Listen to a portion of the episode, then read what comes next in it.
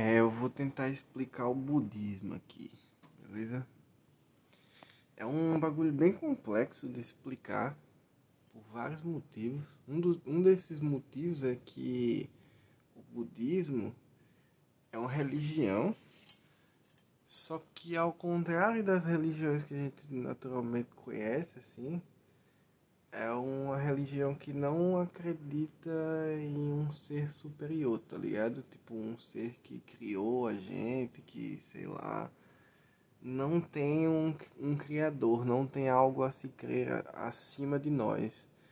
O budismo, ele prega uma coisa que, tipo, você consegue se iluminar, tipo ser um ser espiritual muito forte, apenas se reconhecendo e reconhecendo as pessoas à sua volta e as coisas à sua volta, só que com um olhar um pouco diferente do que a gente tá acostumado, tá ligado? Tipo, a nossa vida toda a gente é ensinado várias coisas, vários comportamentos que nem sempre são conscientes, tá ligado? E esses comportamentos têm reflexos nas nossas vidas e, tipo, como esses comportamentos não são conscientes, os reflexos também não são. E a partir do momento que você começa a ficar atento para os reflexos desses comportamentos, você também passa a controlá-los mais, sabe? E aí você passa a viver num estado de alerta, digamos assim, para os seus comportamentos e as influências que eles têm no mundo. Mas enfim, eu vou tentar explicar de uma maneira mais história aqui. Tipo, vou contar uma historinha. E aí essa história, tipo, parte dela pode ser comprovada é, historicamente, assim, existem dados históricos que comprovam isso. E só que no meio do caminho tem algumas coisas que tipo, você precisa querer acreditar ou querer ver como uma metáfora para alguma coisa, sabe? Existe um pouco de, de esforço, não é uma coisa muito natural, principalmente para quem é do ocidente, tá ligado? Porque mexe com alguns valores muito tipo abstratos, sabe? Mas enfim, vamos lá. É, existiu um cara, tá ligado? E existem registros históricos que esse cara realmente existiu. E ele era um príncipe e assim, era, um, ele, ele vinha de uma família importante, né? Um rei, uma rainha lá, que eles eram tão importantes que, tipo, antes do bebê nascer, eles foram para um, um oráculo, tá ligado? Pra fazer uma previsão se, tipo, é, se o filho ia ser um grande rei, tá ligado? Se ele, sei lá, tá ligado? Saber coisas sobre o filho, tá ligado? E aí nessa previsão o oráculo lá é, falou que o filho deles ou ia ser um grande rei, mas se ele se, se ele encontrasse com as coisas do mundo, ele na verdade ia se tornar tipo um guia espiritual, tá ligado? Aí.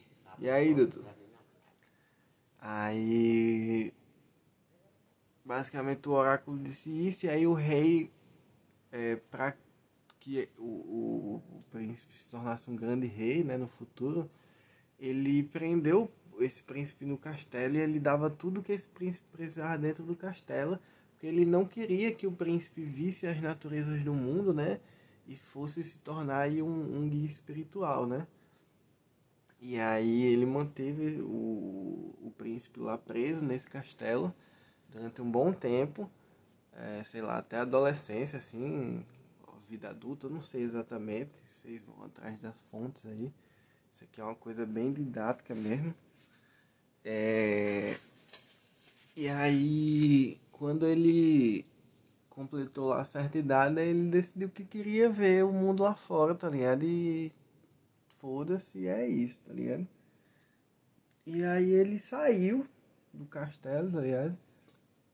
Tem toda a historinha lá, como ele saiu do castelo e tal, mas enfim, ele sai do castelo e ele vê o mundo e ele percebe que, tipo, o mundo não tem nada a ver com o que ele viveu, tá ligado? Ele via as coisas no castelo tudo perfeito, tá ligado? Tudo que ele queria ele tinha tipo, ele teve uma instrução muito boa, tá ligado? Educacional, assim. Vestia de tudo que queria para comer. Ele tinha uma vida muito fácil, tá ligado? E ele descobriu que a vida de, de, de todo mundo não era assim, tá ligado? Que ele era uma pessoa super privilegiada e que na real, tipo, a plebe, né, do, do reinado lá, eu não sei exatamente como se chamar, mas a casta mais baixa, tava todo mundo fudido, tá ligado? Todo mundo passando bad vibes, tá ligado? E aí ele começou a se questionar sobre como ele poderia ajudar, tá ligado? Essas pessoas. E ele começou também a buscar ajuda de outros guias espirituais, de, de pessoas que, tipo, grandes sábios, né? Os oráculos que existiam naquela época, essas pessoas que, que eram cheias de, de conhecimento, assim, né? É, e aí ele começou a ir atrás desse pessoal e tentar encontrar um jeito de que ele pudesse, tipo, achar uma forma de ajudar as pessoas, sabe? A diminuir o sofrimento. E nessa época, na, na Ásia, né, existia um monte de religiões, assim, tipo, não ortodoxas, sabe? Umas. E até umas paradas que envolviam já meditação, tá ligado? Yoga, é, que são coisas da cultura oriental, assim, né? E aí. É, ele continuou nessa busca espiritual dele aí por, por alguns anos até que ele decidiu um dia meditar embaixo de uma árvore lá. E aí diz que nessa meditação ele se iluminou. E aí o, esse termo, né, se iluminar é bem fatídico, assim, é bem icônico, porque o, o nome Buda, né, que é de onde deriva o termo budismo, é exatamente isso, né? O Buda é o, é o iluminado, é o ser que se iluminou, tá ligado? E aí ele se iluminou, e quando ele fala se iluminar, é a, a ideia de que, tipo, ele entendeu como o mundo funciona, tá ligado? E ele entendeu basicamente um jeito de diminuir o sofrimento das pessoas, tá ligado? E aí começa ele começa a tentar, tipo, sintetizar isso, tá ligado? Em forma de ensinamentos. E ele começa a ensinar para as pessoas, tá ligado? É... Ele começa a ensinar para as pessoas esse método aí de, de você tentar evitar o sofrimento, tá ligado? E aí toda a tradição budista, ela, seja de qual vertente for, ela se baseia inicialmente nesses ensinamentos do Buda sobre como evitar o sofrimento, tá ligado? E aí, tipo, se você for ver assim, é, ó, tipo, se você for ver a fundo, tá ligado? Assim, aí vão ter vários ensinamentos assim para você ir atrás, digamos assim, para você entender esse primeiro momento. Aí, sei lá, tem o como é o nome? O Sutra do Coração, tá ligado? O Sutra do Diamante, são textos clássicos assim é, que são feitos para você meio que entender certos conceitos, sabe? E tipo é o que a maioria dos livros de budismo para iniciantes vai falar também, tá ligado?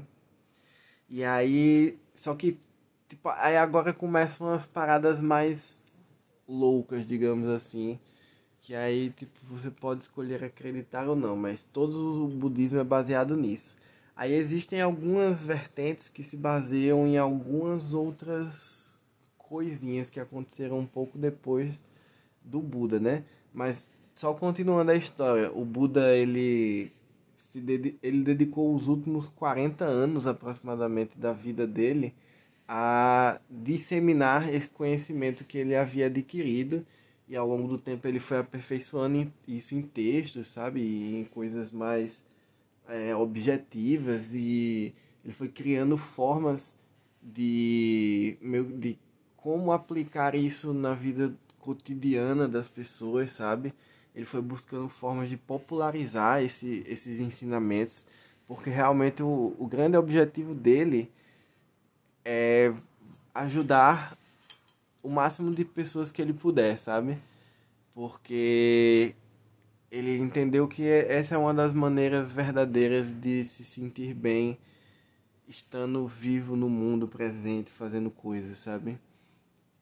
E aí, tipo, uma das, das vertentes mais esotéricas começa a partir do fato que em algum momento desses 40 anos aí da vida dele que ele dedicou a disseminar esse conhecimento, ele falou em algum lugar que em algum momento surgiria um novo ser, um novo ser humano aí, é, que ia tipo dar continuidade aos ensinamentos dele, tá ligado?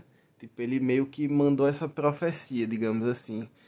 Aí você pode ver isso do ponto de vista esotérico, que é caralho, realmente existe essa parada de reencarnação, não é uma metáfora, não é uma figura de linguagem, e essa parada realmente existe por algum meio biológico ou sei lá, tecnológico que a gente não conhece ainda, mas essa parada existe. E aí e realmente ele, ele vai, quando ele morrer aqui, ele vai reencarnar em outra entidade e aí vai ser a continuação dele, tá ligado? Ou você pode ver pelo lado metafórico, que é o lado filosófico, digamos assim, que é o lado do, do, do, pupilo que acaba aprimorando o trabalho do mestre, né? Aí, tipo, você vai ver na filosofia você tem aí o, sei lá, o Sócrates e aí o aprendiz dele, o Platão, tá ligado? Aí tem vários platonistas lá, que são os caras que foram meio que influenciados e corroboraram com o trabalho do Platão, né? E aí você, você tem essas duas linhas de pensamento sobre o fato que ele fala que vai vir um outro ser é, que vai complementar o trabalho dele, né? Digamos assim. Mas é independente de qualquer coisa, esse, esse outro ser, ele realmente existiu. E aí ele foi um outro ser iluminado aí que surgiu e que ele veio para tipo complementar os ensinamentos do Buda. E aí esse esse cara aí, digamos assim, ele veio e ele começou a explicar umas coisas que eram muito mais complexas assim e muito mais profundas do que as do primeiro Buda, sabe? E algumas dessas coisas, é, tipo assim, uma das coisas desse primeiro budismo, desse, dessa base, desse primeiro Buda que foi o primeiro iluminado, é que ele é muito prático, tá ligado? Se você, é, se você quiser seguir ele assim, digamos assim, é, ele é muito prático de dia a dia e ele tem retornos bastante significativos a partir do momento que você coloca realmente em prática o que ele prega, sabe? E não é, não é como se fossem dogmas, sabe? É, é mais um. É, é como se fosse um guia moral, filosófico moral, sabe?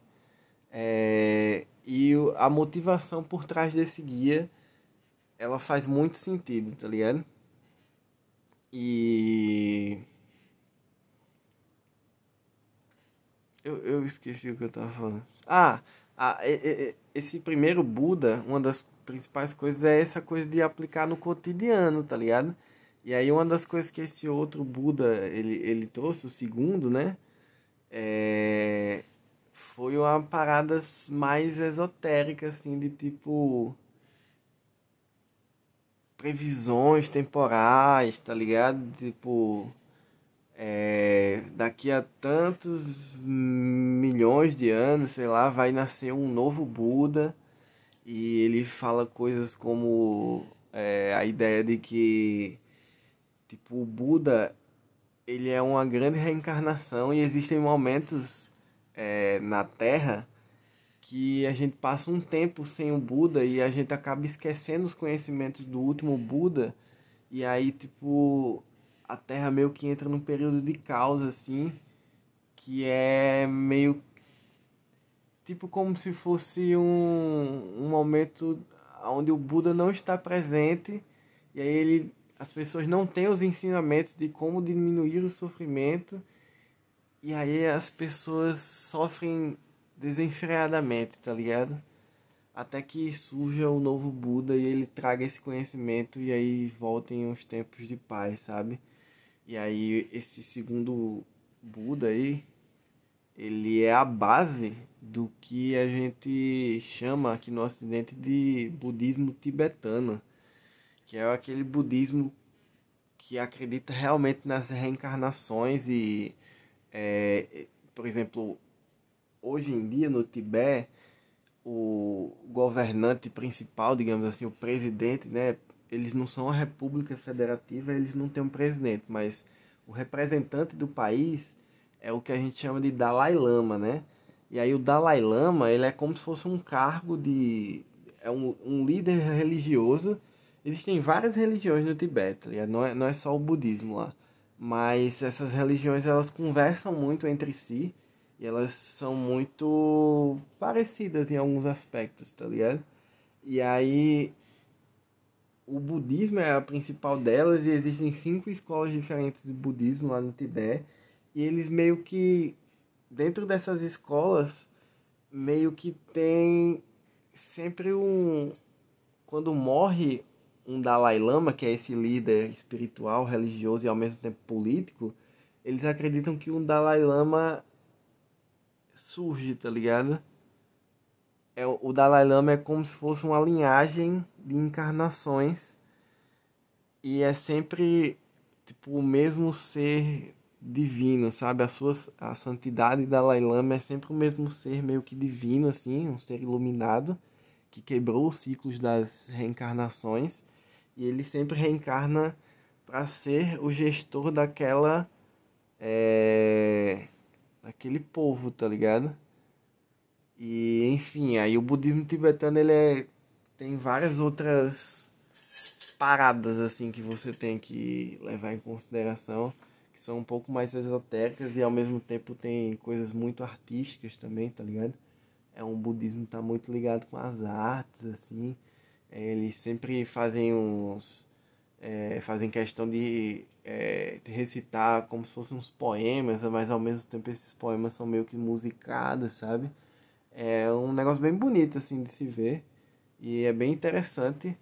E no fim das contas, se você, tipo assim, é, gosta da filosofia budista, essa budista mais clássica, digamos assim, é, é interessante ver como as coisas se interligam nesse budismo mais é, esotérico, assim, tá ligado? Tipo, independente de qualquer coisa, se você quer acreditar ou não, ou se, sei lá, é muito interessante ver, tá ligado? E ver como as coisas conversam e. Muito louco, muito louco. Não sei se eu consegui explicar aqui o que é mas historicamente eu acho que eu consegui, né? Eu expliquei o primeiro Buda, né? E o segundo Buda. É... E aí tem um Buda aí previsto para nascer daqui a tantos mil anos, milhares de anos aí, milhões, sei lá. É... Mas eu, eu, não, eu não saco muito assim não dessa parte do budismo tibetano.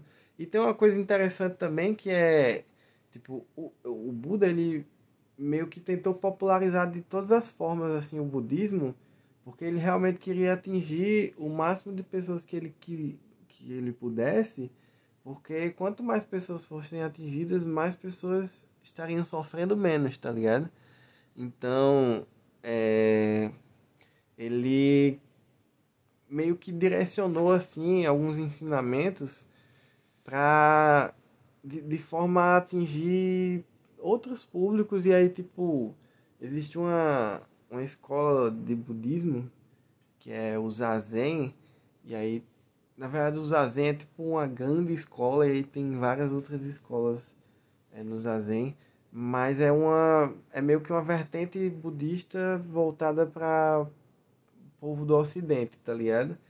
Que é, é um querendo ou não assim tá ligado? Independente de qualquer coisa é um povo muito menos é, crente, tá ligado? Nas coisas assim.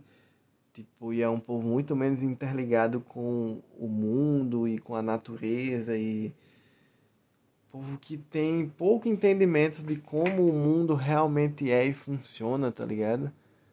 É é muito louco isso pensar que tipo um cara antes antes de Quer dizer, antes não, né? Que foi depois de Cristo, mas tipo, sei lá, três séculos depois de Cristo, tá ligado? E as coisas que o budismo fala, assim, tipo, faz muito sentido, tá ligado? E a minha jornada com o budismo tem sido um grande embate filosófico, tá ligado? Que, tipo assim, às vezes eu fico tentando achar um buraco pra de alguma forma, tipo, invalidar a ideia de que, tipo, um maluco há 25 séculos atrás ele falou um negócio que é precisamente correto, tá ligado? Tipo, uma das coisas que a galera fala no budismo é que tipo é atemporal, tá ligado? Os ensinamentos são atemporais. E é muito louco você pensar que, porra, 25 séculos, pô. O maluco descreveu tudo, tá ligado? Ele descreveu o processo de sofrimento e ele nos deu soluções. E eu tô entendendo essas soluções, colocando em prática no meu dia a dia. E você tipo, você não consegue achar uma falha, tá ligado? Até agora eu não achei uma falha, pô. E é um grande embate filosófico, digamos assim. É... E é uma grande aventura que, tipo, no fim das contas você acaba entendendo mais de si mesmo, das pessoas ao seu redor e de como você afeta o seu ambiente, tá ligado? E como você pode melhorar o ambiente ao seu redor. E como isso Vai fazer bem para todo mundo, tá ligado? Muito louco, muito louco. Eu podia falar de outras perspectivas, né? Assim, tipo, no sentido mais prático. Não sei. Vou ficar por aqui. Muito obrigado, meus queridos. Até mais.